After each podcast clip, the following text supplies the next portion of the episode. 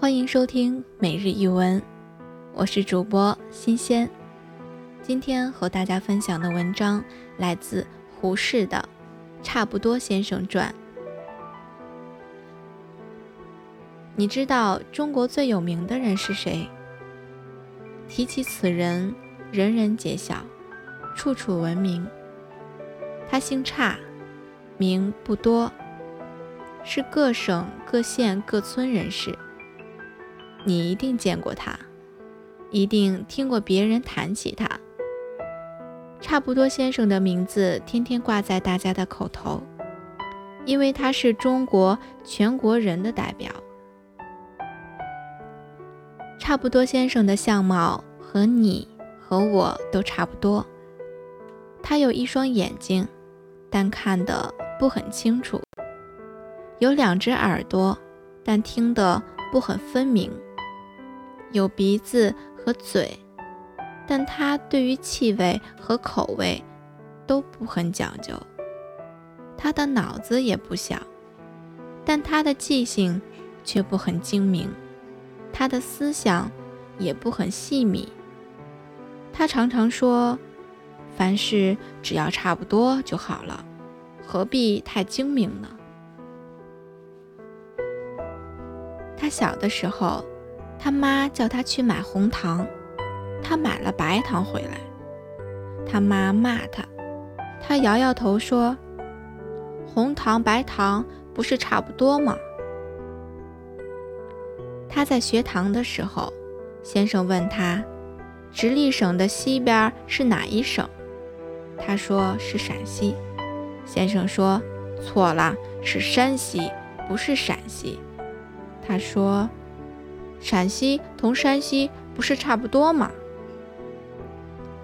后来，他在一个钱铺里做伙计，他也会写，也会算，只是。总不会精细，十字常常写成千字，千字常常写成十字。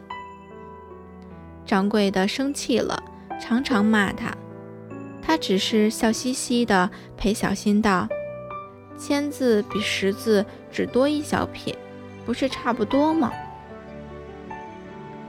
有一天，他为了一件要紧的事，要搭火车到上海去。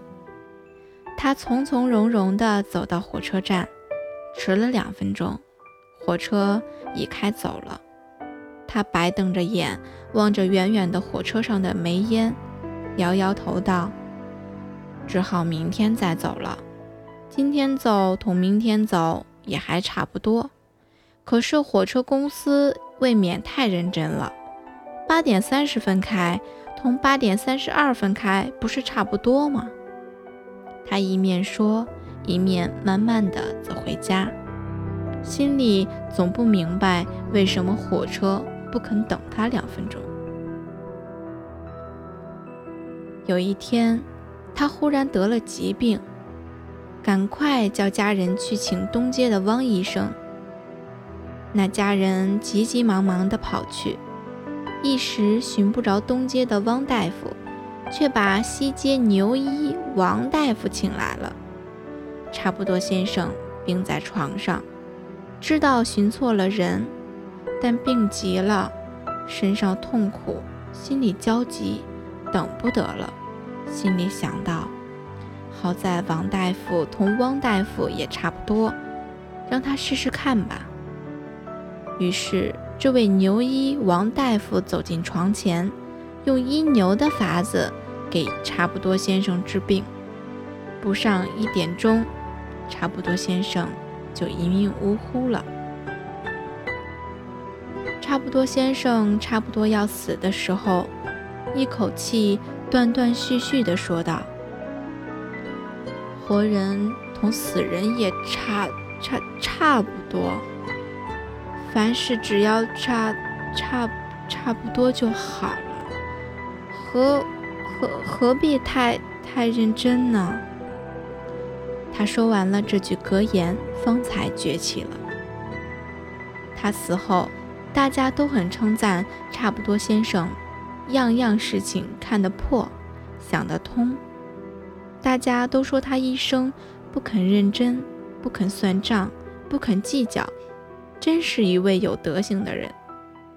于是大家给他取个死后的法号，叫他圆通大师。他的名誉越传越远，越久越大，无数无数的人都学他的榜样，于是人人都成了一个差不多先生。然而，中国从此就成为了一个懒人国了。